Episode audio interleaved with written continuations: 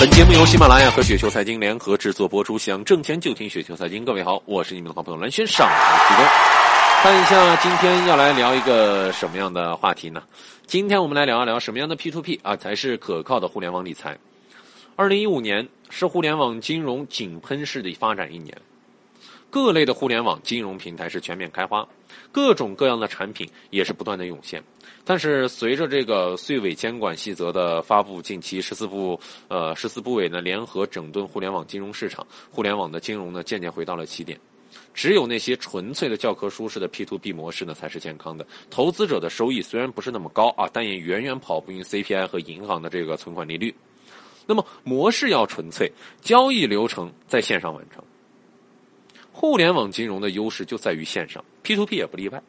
本意上呢，就是借助互联网工具，将投融资的这种双方呢撮合在一起，实现低成本、广呃低成本的这个广范围的这种投资服务。可是，一些别有用心的 P to P 企业将线上的业务呢搬到了线下，使得这个 P to P 业务呢与传统的线下资金管理公司模式模糊，依靠拉人头方式，短时间内变大红大紫，可最后呢转身都成骗子了。行为要规矩。只做信用中介，不做增信服务。相关的法律明确规定过，P to P 平台只能做信息中介，不能做信用中介。哎，也就是说，P to P 平台呢，只是投资者和借款双方的相互认识，啊，呃，但是呢，呃，相互交易的这么一个中介平台。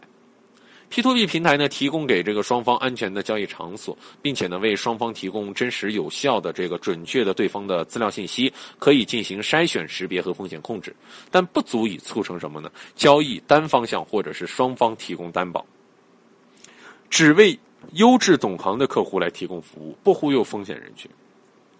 总体上来说，互联网金融是普惠金融，主要呢是为广大的中小投资啊。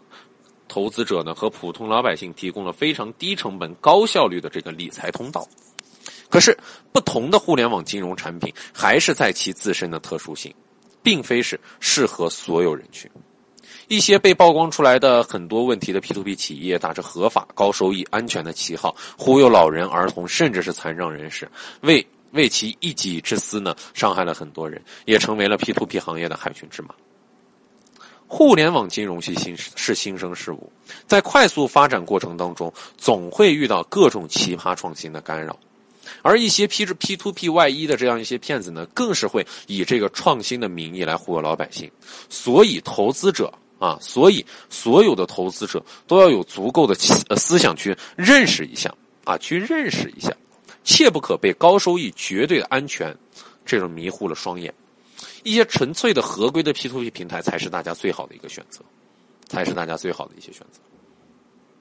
其实有很多人会说啊，其实有很多朋友会说，那为什么说我们现在啊，我们现在这样一个股市当中，如何投资比较好？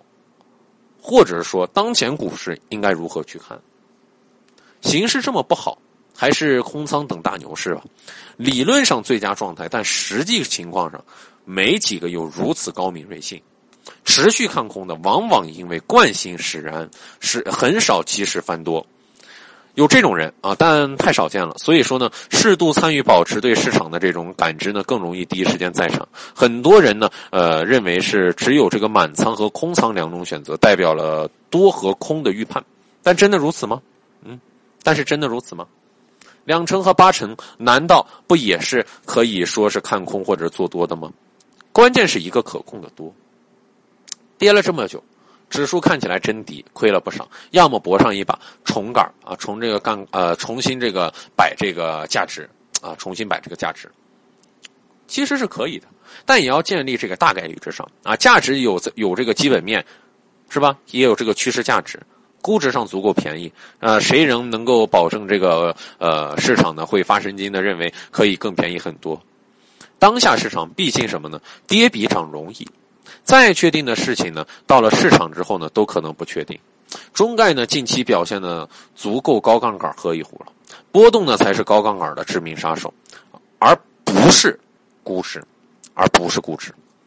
好了，各位听友，如果说您觉得刚才说的还稍微有点道理，或者还稍微有点意思的话，就请速速添加关注我。当然，您也可以添加我们的微信公众号啊，直接搜索一下雪球，直接搜索一下雪球就可以了。我是老人，我很真诚，我是你们好朋友蓝轩，下期节目时间不见不散喽。